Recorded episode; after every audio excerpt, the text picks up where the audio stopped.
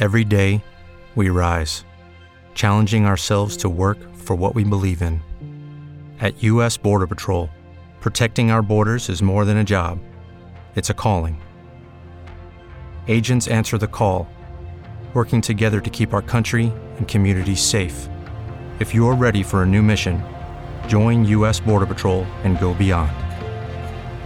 Learn more at cbp.gov/careers. Cuando mis hijos tengan mi edad. Claudio Suchovicki. Todos los lunes a las 19. En Neura 89.7.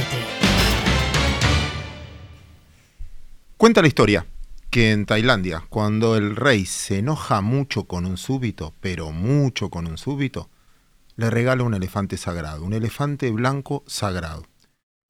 Desde ese momento se siente muy agasajado el súbito, pensando de que es merecedor de lo mejor.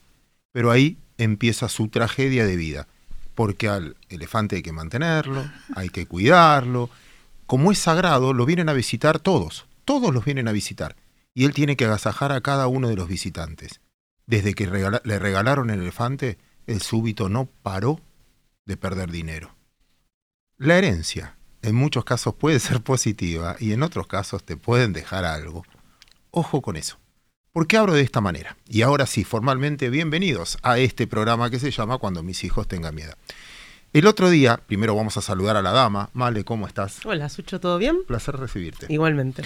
Vos sabés que el otro día me tocó hasta felicitarlo y hoy lo tenemos aquí en vivo. Perdón, Un- estamos acá, ¿no? Eh, ¿Cómo, Estamos. ¿Qué tal? ¿Cómo andás? Ay, caballero, mucho no, gusto. digo, digo, para, no. Pero bueno, seguí, seguí, este, Sucho. Además yo esperaba que me Ignoralo, No y sé quiénes son. Una cosa, algo así, sí. Pero está bien, no, no importa, no importa. Vamos a la pausa. Y eso me falta a gusto todavía. No, mira, yo lo iba a felicitar diciendo, me tocó, leí una nota de él porque siempre te hace abrir la cabeza en términos de los procesos decisorios, diciendo, obviamente, esto lo ataba a ver qué va a heredar eh, el actual del actual, porque Massa va a ser ministro, es ministro y va a ser candidato, qué va a heredar del ministro actual siendo él el candidato y su herramienta de gestión, y qué le conviene al otro. Pero yo ya me callo la boca y vamos a escuchar a Juan Carlos de Pablo. Ah, no te saludé, perdón. ¿Cómo estás? Ya, Juan. Me había olvidado. No, basta. Juan Carlos, me gustó, perdón que sea reiterativo, pero ¿cuál es el proceso decisorio que vos ves, sobre todo para los que nos están escuchando y tienen que tomar decisiones ellos? La columna esa fue una respuesta a no puede ser que sea ministro, tiene que irse. Yo digo, un momento, calmémonos, miremos la cosa del, del proceso decisorio. Primero, ¿a quién le conviene que Massa deje de ser ministro? Entonces digo, primero, Alberto Fernández de ninguna manera. Lo único que le falta al pueblo Alberto Fernández es tener que buscar un reemplazo para Massa. Ese es el, el seguro que tiene el ministro de Economía. Ahora, Tampoco le conviene a Massa, porque la probabilidad de que el próximo empeore las cosas más no le conviene desde el punto de vista este, de, las elecciones, punto. Entonces digo, bueno, hay una sociedad, llamada, calificala como vos de hecho, lo que vos quieras. El otro punto que dice es que Massa tiene que saber que en este doble rol va a recibir dos clases de análisis. El análisis profesional, que puedo hacer yo, va a tener en cuenta las circunstancias. Bueno, considerando... eh. En cuanto se mete a candidato, ahí se perdió todo. Es decir, le van a tirar por encima la tasa de inflación, no importa que se deba. Es la tasa de inflación, es la pobreza, etcétera. Esa era la brillante columna que acabas de citar. Y ahora, Alejo, te meto en esta charla porque quiero que en base a la brillante columna del profesor, eh, tomemos decisiones de corto plazo. De largo plazo, creo que nadie tiene la más pálida idea de lo que puede pasar, depende mucho de las elecciones, depende de, finalmente de la contundencia o no de un resultado. Dicho esto, en el corto plazo entonces empiezo a especular, usando el argumento de Juan Carlos, que no tiene muchas herramientas para cambiar, que este status quo lo van a tratar de mantener el dólar oficial a este valor, no va a haber ningún cambio, ningún plan, hasta que no vea el resultado de qué aval tiene de la sociedad. Interpretación mía, te escucho. Exacto, te voy a dar mi interpretación, pero bueno, primero buenas tardes a, a todos, a la dama también, al caballero acá también, Sí. al lado mío. Eh, a ver, te puedo decir lo que, lo que yo pienso, Sucho, que es, yo creo que a la economía eh, en algún punto hasta le conviene que siga Massa, porque eh, va a intentar hacer todo lo mejor para llegar a las elecciones, obviamente con la economía no, no haciéndose pelota, eh, como, como podría ser si, si cambia Massa. El problema es después qué pasa, ¿no? O sea, una vez que Massa o quien sea eh, termina su, su mandato y después viene él como presidente o viene otro presidente o presidenta, hay que ver qué pasa a partir del 11, del 11 de diciembre. Pero yo coincido con vos, de acá hasta, al menos hasta las elecciones, me refiero primero a los pasos y después octubre, yo no creo que tengas una devaluación fuerte, no creo que tengas una, una disparada de ninguna variable económica, salvo que se les vaya de las manos. Pero hoy el plan llegar va a ser, lleguemos como podamos, y, y- y eso uno lo puede apostar también en el mercado de capitales, ¿no? O sea, uno comprando acciones, comprando bonos, uno puede hacer ese juego, esa apuesta a invertir de manera electoral. El punto es... Es esa- la base decisoria elemental, lo cual no quiere decir que nosotros sepamos lo que va a pasar, porque Massa tampoco sabe lo que va a pasar. Acá la, la cuestión es sobre qué bases vos crees que él va a tomar decisiones. Esa es, esa- ese es el tema. No sabe si llega, pero apuesta que llega de esta manera. Algunos periodistas y algunos analistas hace tres años se vienen equivocando con el salto evaluatorio. Y acá hay que hacer un punto metodológico muy importante. No hay nada peor que un tipo que es prisionero de lo que alguna vez dijo. Vos en política económica no puedes hacer eso. Yo todos los lunes saco un- un informe. Yo el que saqué hoy, no leí el del lunes pasado. Y si vos me traes los dos, vamos a chequear si es que cambié la lógica, difícil, o incorporé algún dato, lo más probable. Ahora, entiendo, de- voy a jugar con una chicana ahí, porque en el fondo es, nadie se puede decir de lo que dijo, pero si yo miro la mayoría de los candidatos y precisamente al ministro de Economía, si digo lo que dijo en los últimos tiempos, ¿de qué me agarro? Estás haciendo análisis político. Sí. No estás ayudando a tomar decisiones. ¿Ves? Son dos cosas. Está muy bien. Y Es que claro, es verdad, y él- es verdad, que es mi y él trauma. tiene que saber, además tiene que saber otra cosa. Remontar desde el oficialismo, porque termina siendo candidato, una este, candidatura presidencial es dificilísimo. No digo que no le salga, pero digo, la probabilidad que... Yo hoy tomo todas las decisiones, lo hace que no le sale. Que el próximo presidente o presidenta es Junto por el Cambio. Ahora me puedo equivocar, pero el desafío es fenomenal. Y yo me acuerdo, ustedes son todos jóvenes, cuando lo matan a, Kennedy, Lyndon Johnson era el vicepresidente. Entonces Lyndon Johnson termina el periodo de Kennedy, es reelecto y tenía derecho a, un, a volver a ser reelecto en 1968. Pero la guerra viene, entonces el viejo dijo, no, no.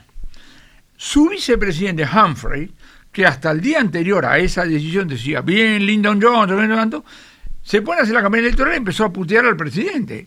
Y no, y no le alcanzó, no. Ahora, déjame retrucarte esto. Estoy haciendo análisis político, es verdad, tengo un sesgo. Y al tener un sesgo uno confunde lo que quiere que pase con lo que puede pasar y uno toma decisiones económicas, basado en que la política hoy en Argentina marca una agenda fenomenal, mucho más importante de lo que podemos decir nosotros. ¿Por qué? Déjame llevarte a mi mundo, al mundo financiero. Cuando se pone que el candidato o el posible candidato del, de- de- del oficialismo es masa, el tipo de acciones que sube es precisamente los que se lo vinculan con el grupo. Entonces, eh, gana o no gana, tiene incidencia. Yo me acuerdo en, Macri también, uno miraba siempre la acción de Caputo, de Mirgor, de, eh, que quizás es un error de uno, uno los ata políticamente. Pero vos decís, che, ¿tiene contacto o no tiene contacto? Eh, que es una forma, usar la política para conseguir ventajas económicas. No, no, estoy de acuerdo con eso. Lo único que estoy diciendo es, cuando vos hay el, el mismo hecho, la misma cosa, se puede interpretar desde el punto de vista profesional. Un profesional tiene en cuenta las circunstancias. Yo digo, llame, Rubinstein lo único que dice es, no hago el salto laboratorio porque si sale mal es Rodrigazo. Como es el viceministro de Economía, no puede agregar una obviedad, que la voy a decir yo porque no sé. Con este gobierno, ¿qué cree que haga? Ese viceministro no lo puede decir, pero es evidente que está diciendo eso. Ese es el análisis profesional. Es el mismo análisis que te lleva a decir, si vos crees que el próximo gobierno en gran probabilidad va a ser mejor que este, no tenés que temerle al día después las paso.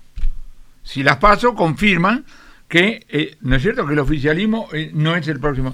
Entonces, el fantasma de las pasos de 2019 no se aplica a 2023. Eso es análisis profesional. El análisis político es otra cosa. Sucho, una pregunta. eso te iba. Y la, la- la planteo acá, es, independientemente de las acciones que pueden ser de, de más amigos o no de- de- del candidato. Masa eh, amigos. Masa, Masa masa amigo, del masa excelente, excelente. Eh, ¿Por qué suben los bonos? ¿Por qué sube la L30 o por qué suben los bonos? ¿no? Te voy a dar mi interpretación de los hechos y estaría buenísimo escuchar un poco a todos. Eh, Massa se, candi- se va o se confirma como candidato y al día siguiente suben los bonos y hoy también subieron muchísimo, etcétera. Yo creo que lo que pasó con ahora que están cerradas las candidaturas es que vos tenés a los, los cuatro grandes, ¿no? Que están ahí peleando por hay otros, pero que los que realmente van a pelear eh, la candidatura presidencial, todos están diciendo algo parecido, que es en Argentina la solución tiene que ser con reducir el déficit fiscal.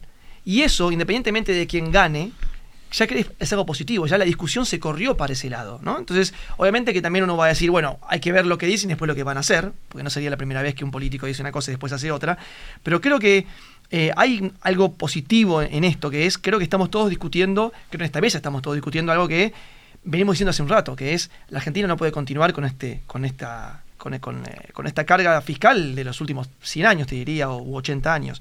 Entonces, creo que también pasa eso, ¿no? Con, con el mercado. No solamente las acciones, no sé qué pensás vos. Sí, sumo, comparto. Al mismo tiempo, siempre digo lo mismo, perdón, que la incertidumbre es lo peor para los mercados. Y tenés algo más de certidumbre.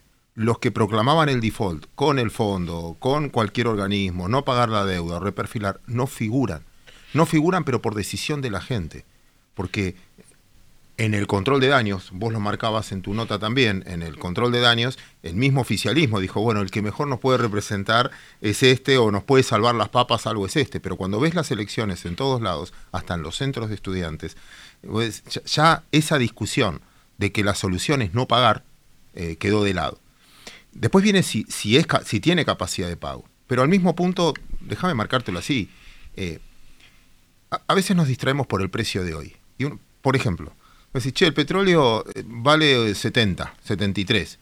Y si valía 150. El problema no es que vale 73, el problema es que llegó a valer 150. ¿Por qué llegó? La distorsión es que si yo te muestro un gráfico de 20 años, la distorsión fue 150, no 73, como la distorsión fue cero. Un bono hoy que está al 30% de paridad, lo dijimos muchas veces, el de Sri Lanka, con muchos problemas más graves que la Argentina. Valen 50 nominalmente, con un cupón no muy distinto. Ucrania en guerra tiene un riesgo país parecido a la Argentina. Es, eh, eh, en ese contexto vos decís, bueno, el mercado preició en algún momento que Argentina podía tomar la propiedad privada, podían tomar campos. Y eso valían las empresas. ¿Cuánto iba a valer una empresa que no tenés el derecho de propiedad? O, o corre riesgo el derecho de propiedad. Eso se alejó. Al alejarse recuperó el valor, y no todo, que tenía antes de que entres en esa duda. Eh, Creo que ese es un factor. No sé si se suma a gusto, si lo tenemos acá o no. Eh, no. Entonces le, iba a dar lugar. Vale, te vi preparada y no. Sí, no, porque a ver, quiero, quiero hacer. Quiero poner un poco en la boda del diablo. No puedo evitar no hacer análisis político porque para mí va de la mano con la toma de decisión. Pero ¿qué pasa? ¿Qué es lo que yo te planteo? Vos siempre haces hincapié en lo que es la toma, las políticas públicas y el mercado también. Las empresas en el exterior miran a ver cuáles son los procesos decisorios y cuánto van a perpetuar en el tiempo. ¿Cuáles son las variables o dónde está construyendo para vos más a la confianza si, por ejemplo, cuando, porque ya asumió hace un año, creo que hoy se cumplió un año de la asunción. Si la expectativa era generar un 3% de inflación mensual, tuvo un mes solamente de 4,9 y después, bueno, eso se terminó desdibujando que eso es lo fuerte para la gente, pero ¿en dónde él está construyendo la confianza? Es mucho más etéreo que lo que estás diciendo. Primero, decir que la tasa de inflación iba a ser 3% fue una cansada, que no tiene más valor que la cansada, ¿entendés? Ahora, estamos, usted lo dijo, no lo dijo, punto. Básicamente lo que vos decís, hoy estás diciendo, y este tipo, este, haciéndose el tontito, no oyendo la televisión, le sonríe a Georgieva, viene acá. El otro día lo escuché, en la, Cámara de la Construcción. ¿Viste la labia que tiene? Te, juro, lo, lo, escuchaba 10 diez minutos más, me, me convencía. Porque el hombre es así. Esa parte la juega muy bien, la juega muy bien. Y es consciente de las limitaciones, digamos, que tiene, etc. Entonces yo, respecto a lo que ustedes estaban discutiendo, a mí me parece la cosa mucho más pedestre. Yo creo que hay un conjunto de tipos que le jugaron una ficha a la Argentina. compremos, dos, eh, eh, ¿por qué? Porque ningún, no, no lo oficial, ningún partido político que está compitiendo tiene en su plataforma vamos a pagar esto con esfuerzo argentino. No, no. Es que el, grado de civilización tiene que ver con te hago un corte de manga muy itálico o bueno, un una perpetuidad, veremos, que se Pero de eso me parece que lo que estamos, este, eh, eh, digamos, hablando. Ahora, Yo, de afuera del sistema, lo que saben son ustedes, yo tomo nota, el Río País estaba 2.600, ahora está 2.100, 2.900. Alguien compró algo. No es que alguien ve algo, es mucho más tirar una ficha, me parece. Eh, sí, igual el mercado finalmente uno compra y otro vende. ¿Quién tuvo razón de los dos? Nos vamos a enterar en el tiempo. Por supuesto. Porque uno dice, bueno, uno compró, bueno, otro también se fue. Fíjate, Eh, fíjate, Sucho, que los mercados de activos funcionan gracias a que las expectativas de los seres humanos son diferentes. o una necesidad puntual, Y pero además de necesidades, claro. Eh, déjame llevarte a otro tema ahora como, como agenda, o lo planteo también de- desde el punto de vista de, de cómo vivir este día a día. Y en realidad te pido un consejo como profesor en este caso, eh, de cómo encarar este tema.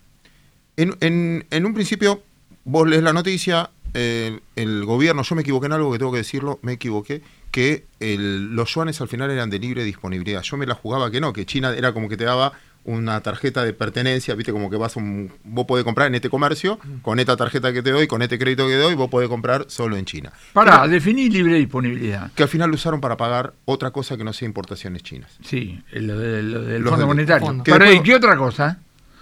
¿Qué quiere decir libre disponibilidad? No, juguemos con los términos. No, bueno, quizás China forma parte del fondo y lo dejó en ese acuerdo, pero lo utilizaron. Dos datos que me llegaron, no, no sé hasta qué punto darle bola o no. no, es que quiero hacer periodismo amarillo, pero lo vi, que es tal, cual, lo vi. Que es agarrar y decir, bueno, ellos para comprar dólares tuvieron que vender los yuanes para comprar dólares. Entonces me mostraron, mira, el valor promedio de mercado fue 7.27 durante todo el día, lo vendieron a 7.24 eso por mil y pico de millones que fue, ¿para qué lo hiciste? Y al activar los yuanes, porque eso ahí se activa tasa de interés, si vos lo usás no para comprarle a ellos, Claro. si utilizas la tasa de interés, la tasa de interés es del 6,5, 7% anual. Para cancelar una deuda que es del 4, es como, ayer lo leía Enrique Sebach que decía, como que hay una deuda buena y una deuda mala, que esa es tolerable porque es China, es un monto chico, son 2.000, no, no va a cambiar el mundo de la Argentina ni nada.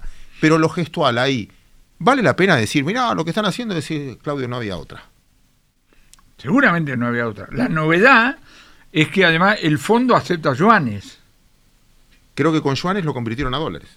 DEC y dólares. Puede ser, Eh, puede ser. eh, eh, ese es el punto. Bueno, está bien, teóricamente la semana que viene vienen esos dólares, repones... eh, eh. Yo creo que estamos más cerca de contabilidad creativa que de economía, me da la impresión. No Pero- soy un experto, pero me parece que... pasa, Sucho, Pero tiene un costo, o sea... pero, claro, obviamente, pero Ah, ¿cuál era, no, eso sí. ¿cuál era la, la- la alternativa? Era no pagarle al fondo.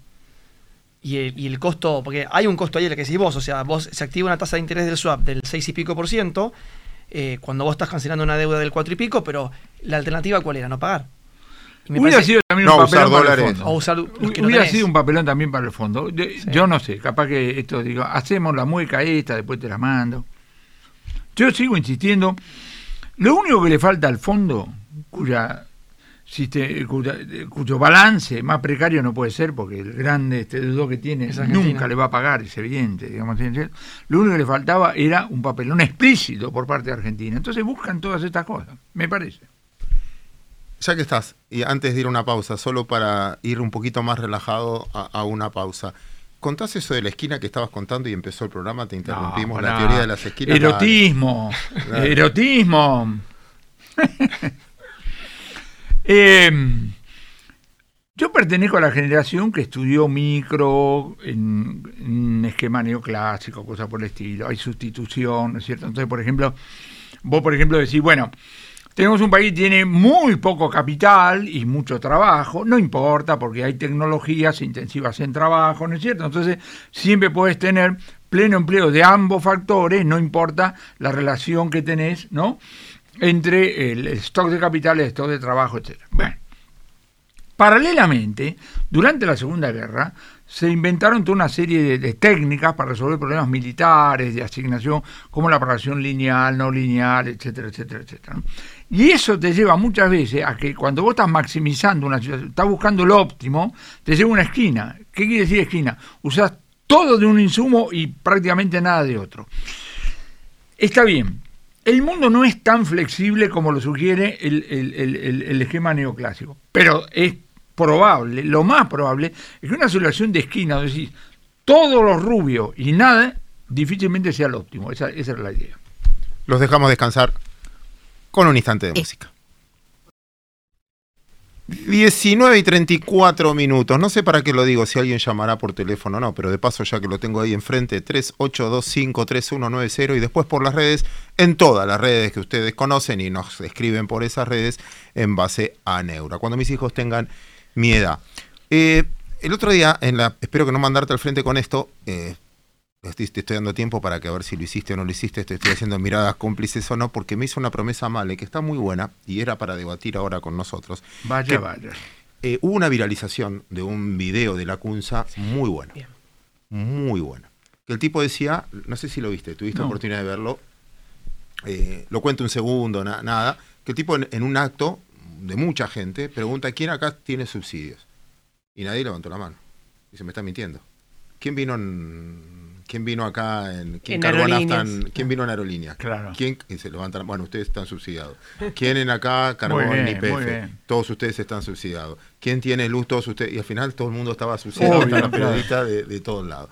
Entonces el tipo lo que marcaba era eh, la contradicción nuestra. Y creo que hasta me miraba a mí que vos decís, por un lado, tenés que bajar el déficit fiscal, pero bajar el déficit fiscal significa eliminar subsidios, esto es como que los lunes, él decía, los lunes todos nosotros y todos los que estaban ahí pedís rigurosidad fiscal, o, o- pero que te bajen impuestos. Y, a ve- y es contradictorio. O no con la mía, ¿no? O sea, bajen los subsidios, pero de otros, Pero, no, no los míos. Es, Esa fue la discusión que tuvimos con un, un- oyente, viste que en YouTube siempre nos responden y tu- tuvo un cruce. Esto es lo interesante de estas plataformas.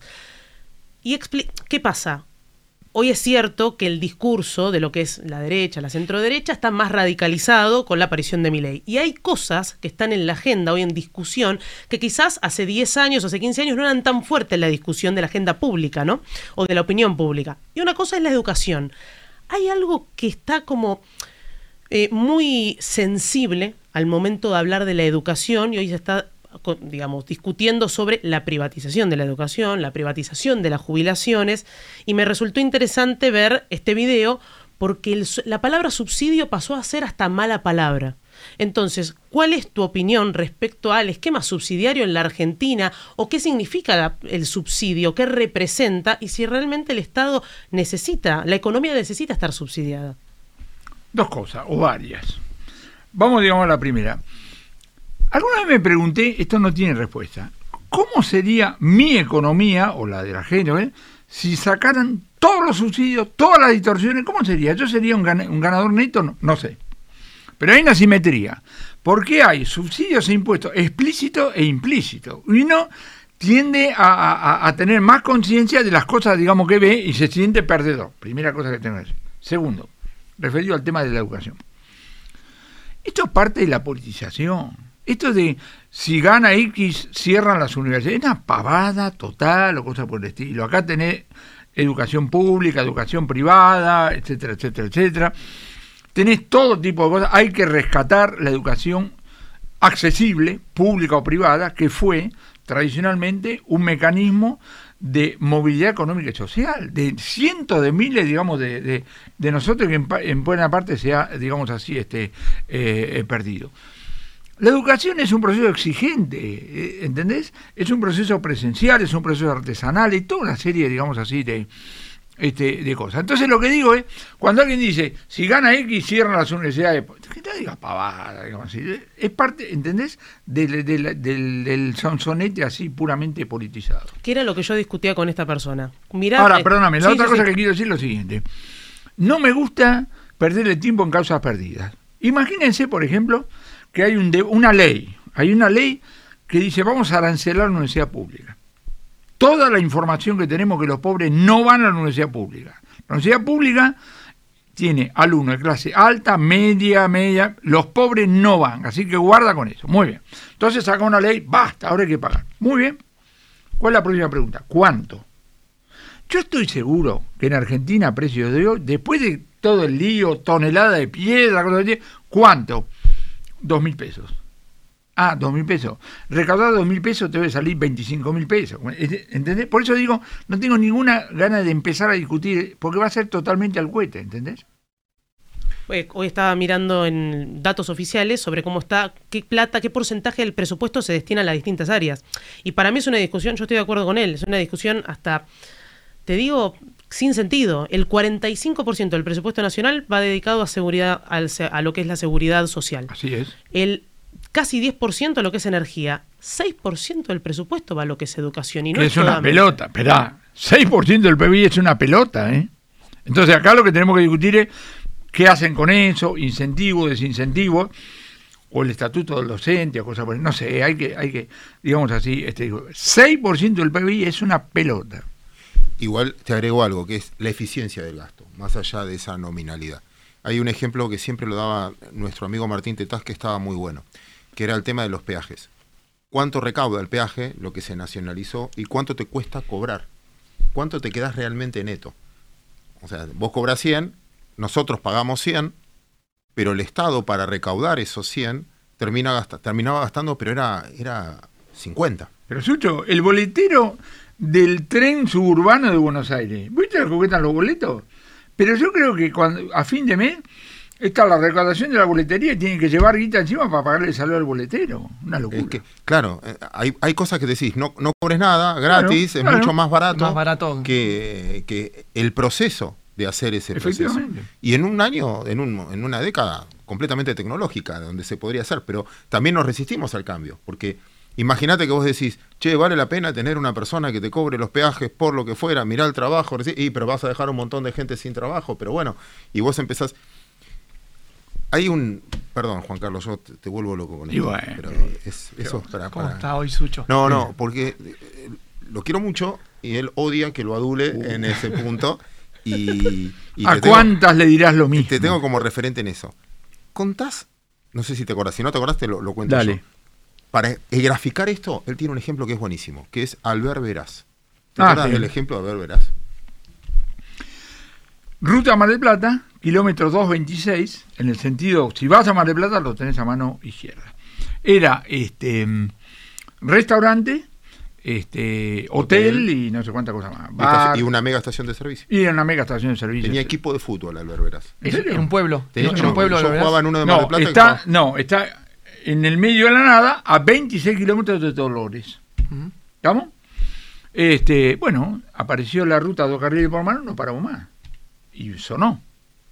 Y sonó. Hoy pasás y bueno, se, se escombro, cosas por el estilo. Ahora, ¿qué hacemos? Eh, ¿Ponemos un carril por mano para que Mar del Plata sean ocho horas y paramos en la brevedad? No, imposible. De, junto a lo cual tenemos que decir que hay una nueva generación de parrillas. Porque esta es la otra.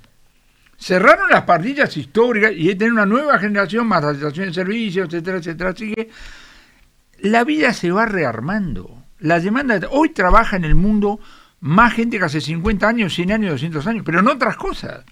A mí cuando dicen, eh, el otro día hice una, una columna sobre los cartoneros, ¿no? Los cartoneros son laburantes. Y son su producto del cambio tecnológico. Es uno de los casos interesantes donde el cambio tecnológico genera trabajo. ¿Por qué? El cambio tecnológico dice que los camiones compactan.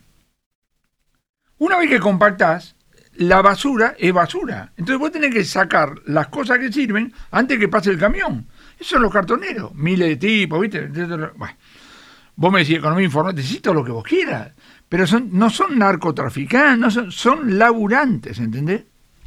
Ese, en el ejemplo de Beberas me tocó vivirlo como marplatense. Eh, como el viaje duraba ocho horas, mucha gente paraba a dormir. Claro. Eh, era como hacía una escala, porque era eh, eh, no solo que duraba un montón, era un viaje traumático. Porque No, y después doble tenés el tipo, porque nosotros somos malplatense y porteño, entonces miramos las puntas. Después tenés el otro que venía, digo, de Córdoba, entonces el tipo, capaz que. Este, Claro, paraba y era todo un, eh, un pueblo alrededor de eso. Cuando se hizo la doble mano y las estaciones de servicio cada 100 kilómetros, y vos le preguntabas a un mozo de, a ver, verás, che, ¿estás, ¿estás contento con la modernización? No, es una cagada. y obviamente. Es una cagada. Cuando Y quiera hablamos de Carlos Ken, o Carlos King, creo que es Carlos Ken. Justo ahora queríamos. ¿En serio? Justo, justo ahora. Te iba A preguntar. a me, dijo Sucho, preguntarle de Carlos King. No te vayas sin preguntarle. Así Voy a hacer propaganda, voy a ¿qué hacer para contarnos de Carlos King? No, voy a hacer propaganda de, de esa maravilla, porque además es un canto al laburo, estilo.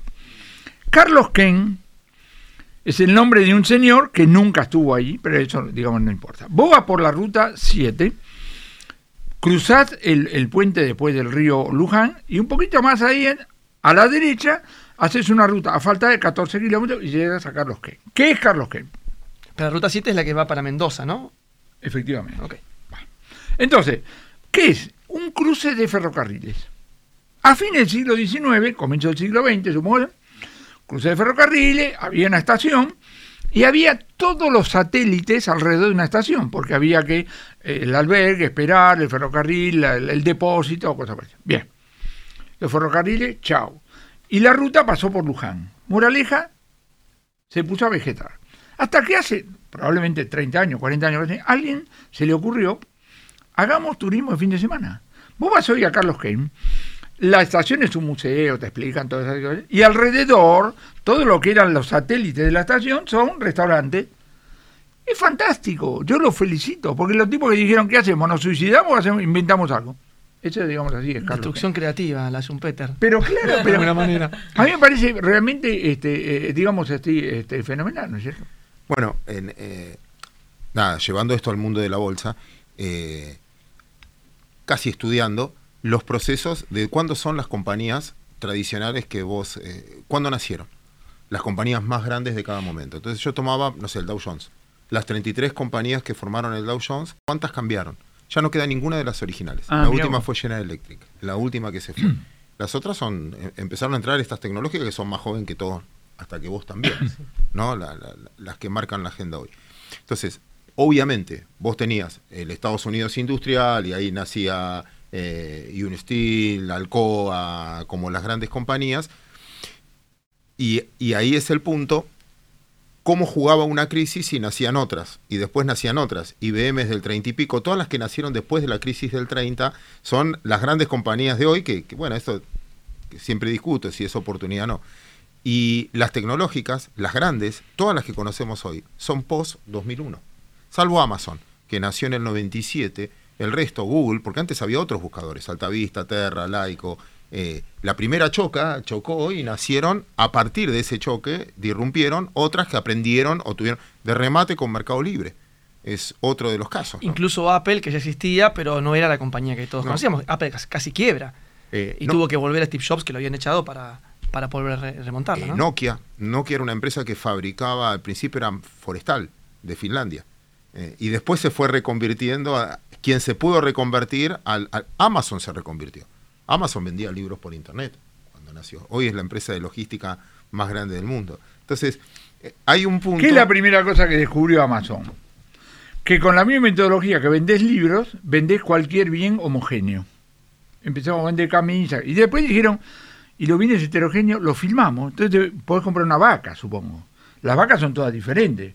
Pero vos tenés una... eh, quiero esa vaca, esa vaca, no una vaca, esa vaca. En vez de los libros, mandame un ejemplar, porque los ejemplares son todos iguales. Hay una anécdota muy linda de, de, de Bezos, de- el creador de Amazon. Eh, Hay un libro que, que estaba leyendo hace un, un año más o menos, que son entrevistas. Entonces, son entrevistas a gente que ha hecho cosas importantes en las últimas, diría, tres décadas, y una es a- a- No al fundador de Amazon. no- ¿Cómo? No, nos entrevistaron. a Est- nosotros. Estaba, No, estabas no, pendiente, estabas pendiente. En la Era- próxima edición. En la próxima edición. Eh, bueno, y la edición de eh, Mercados Emergentes. eh, te iban a entrevistar, me dijeron. Bueno, y entonces le preguntaron. Fronterizo, fronterizo. Le- fronterizo. Están alone. Le preguntaron a, a Jeff Bezos por qué eh, había creado Amazon, o sea, cómo se le ocurrió la idea. Y él contaba que en la década del 90, él dijo, hay algo que se llama Internet, que está apareciendo en todos lados, que crece al, voy a decir el número y seguramente lo voy a decir mal, crece al 200% mensual.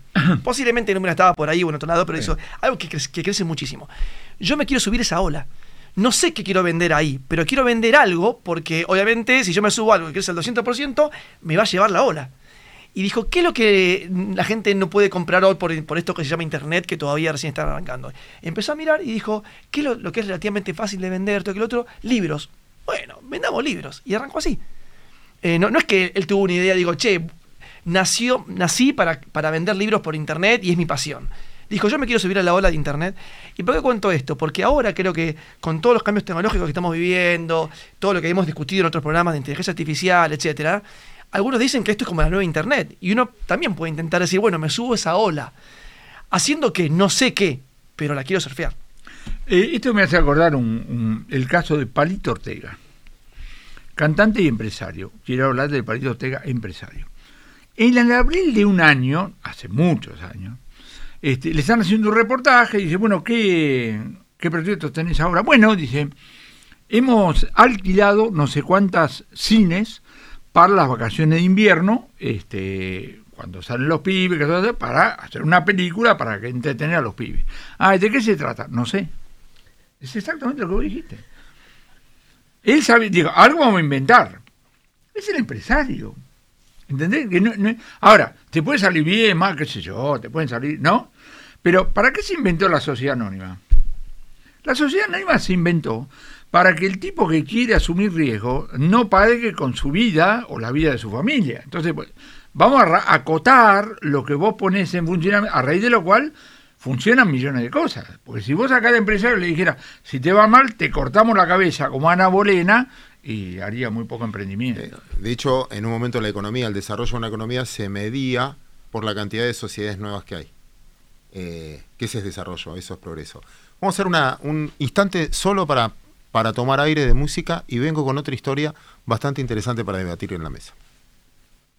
Todos los lunes a las 19. Claudio Suchovicki. Cuando mis hijos tengan mi edad. De nada, la música sí. Y la música esto, esta es la parte más linda porque no sabemos qué están, a ver qué dice y estamos, al aire. La receta para una gran economía es.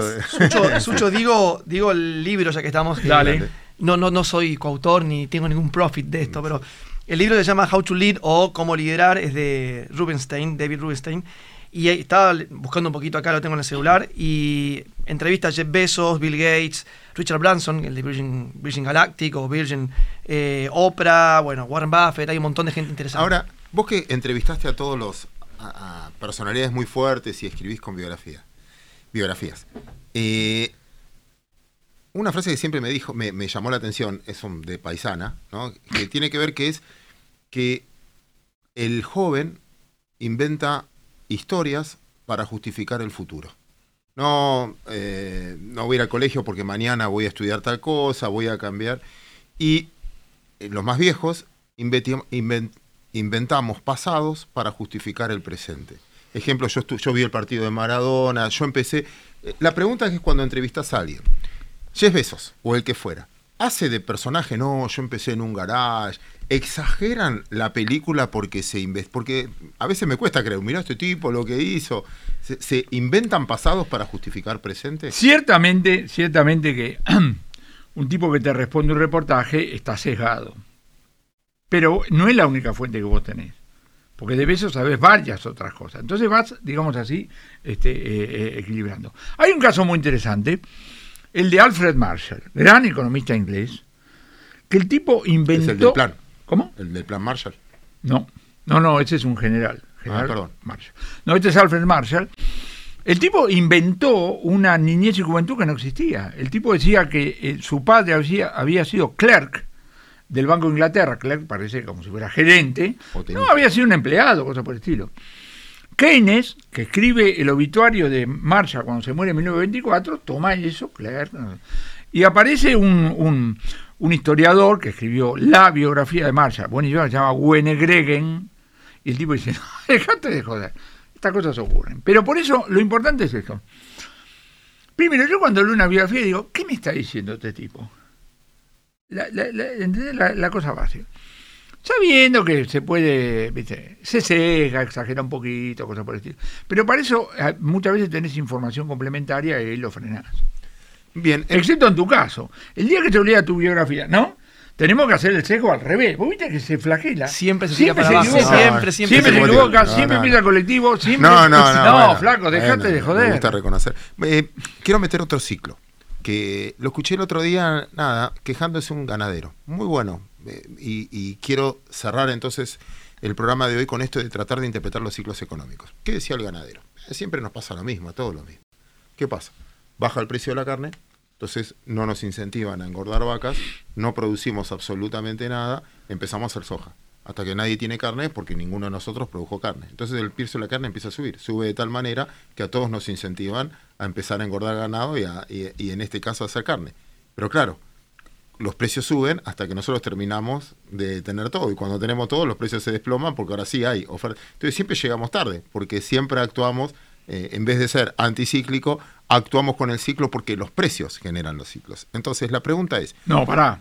En el caso de la carne vacuna, esto está muy estudiado. El ciclo ganadero tiene esa dinámica de precio, pero porque además tiene otra dinámica. Cuando baja el precio de la carne, el tipo que ir a la soja tiene que sacrificar más animales para hacer lugar. Con lo cual, en el corto plazo, ocurre lo siguiente, baja el precio y aumenta la cantidad ofrecida. Entonces el funcionario dice, pero yo soy Gardel. Porque vos generalmente, si yo te digo, hacerlo referido a esto, me decís, negro, si vas a bajar el precio, te van a fabricar menos. En el corto plazo, la expectativa de que ganes menos te lleva a que, si vos la tierra la puedes usar para otra cosa, liquides. Pero la liquidación en algún momento se termina. Ahí se da vuelta, empieza el ciclo de recuperación. Agarrate, Catalina. Brillante. Entonces, ahí lo explicaste mejor. Ese es el punto, ¿no? No, y ahí te digo otra cosa más. La tecnología. Cuando yo era chiquitito, en las carnicerías había eh, eh, heladeras. En las casas no.Dos los días tu vieja iba a comprar. Entonces, en ese contexto, cuando vos querías hacer vida de carne, los viernes, suficiente. Cuando lo en la época de Perón, cuando lo hiciste en la década del 70, ya había heladera, dos días seguidos. Ahora tenés freezer. Si vos querés recomponer, tenés que hacer vida de carne un semestre más o menos, para que se note. Porque si no le gambeteás, ¿entendés? Muy buen punto. Y entonces voy al, al planteo que quiero discutir con ustedes. Escuchando eso, obviamente me agrando como hombre de mercado diciendo, y bueno, son los precios los que condicionan. Son los activos los que condicionan los precios o los precios los que terminan condicionando los activos. Huevo gallina. Es la, es la dinámica. Lo que lo- todo ganadero sabe que hay un ciclo ganadero que es diferente del ciclo del chicle. Es otra cosa completamente distinta. Lo tiene, lo sabe. Te saco Ahora, este, ¿cómo se llama? Este mm, Lucio Reca, un economista argentina de origen agrícola, estudiando el ciclo ganadero, dice que muchas veces las medidas que adoptan los gobiernos a raíz exacerban las cosas, con lo cual tiene una frase que me encanta, dice, los gobiernos en la Argentina transforman el ciclo ganadero en un ciclón. Claro, porque vos en el momento de retención le quedas crédito, el tipo retiene más, vos le tenés que decir no, ¿no? Y al, y al revés. Entonces, bueno, tiene más ciclo. Eh, vuelvo al punto del precio si generan. En, en el término financiero, no hay nada que no hay nada más que te dé ganas de comprar cuando sube. Porque lo ves subir todo el día y te agarra la ansiedad y me estoy quedando fuera. No hay nada que te dé más ganas de vender cuando lo ves bajar.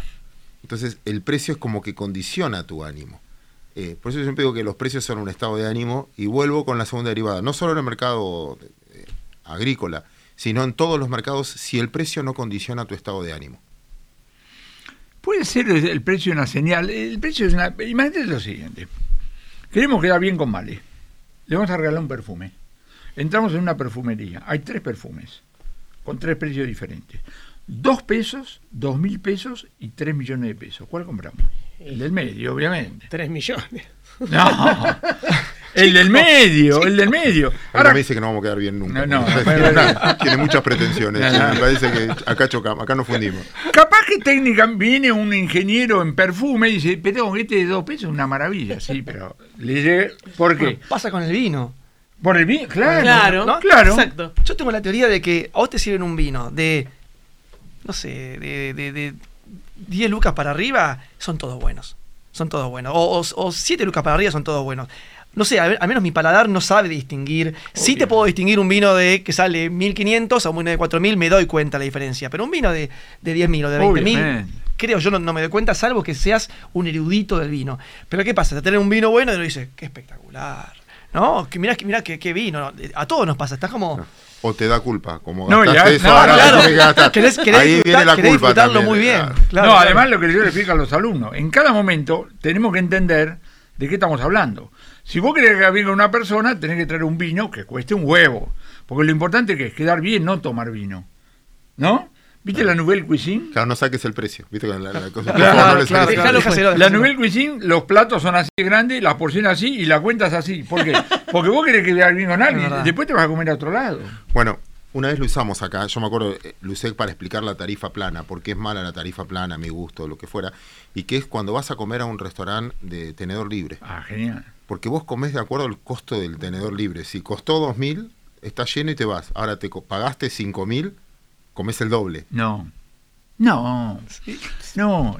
Querés comer el doble por lo menos. Claro. Querés hacer Vos- valer los 5 mil. No, no, vos llegás, vos al más. restaurante, vos llegás al restaurante diciendo, a este dueño lo, Lo- voy a reventar. Y el otro se caga de risa, lo digo en latín porque soy un tipo fino, ¿no es cierto? Porque el estómago tuyo, ¿eh? Pensé que era francés, no latín. El estómago tuyo es así. Ponele que con gran esfuerzo va a ser así. 20% más. Te cobra el doble. Te vende la ilusión de que lo estás estafando. Fenómeno. Es como cuando vas a. a- No entro en el ejemplo porque no sé si es, pero como el doble. Ah, bueno, está bien. ¿Qué vamos a hacer? Es como cuando vas a un crucero all inclusive. Sí. ¿Qué es ir all inclusive?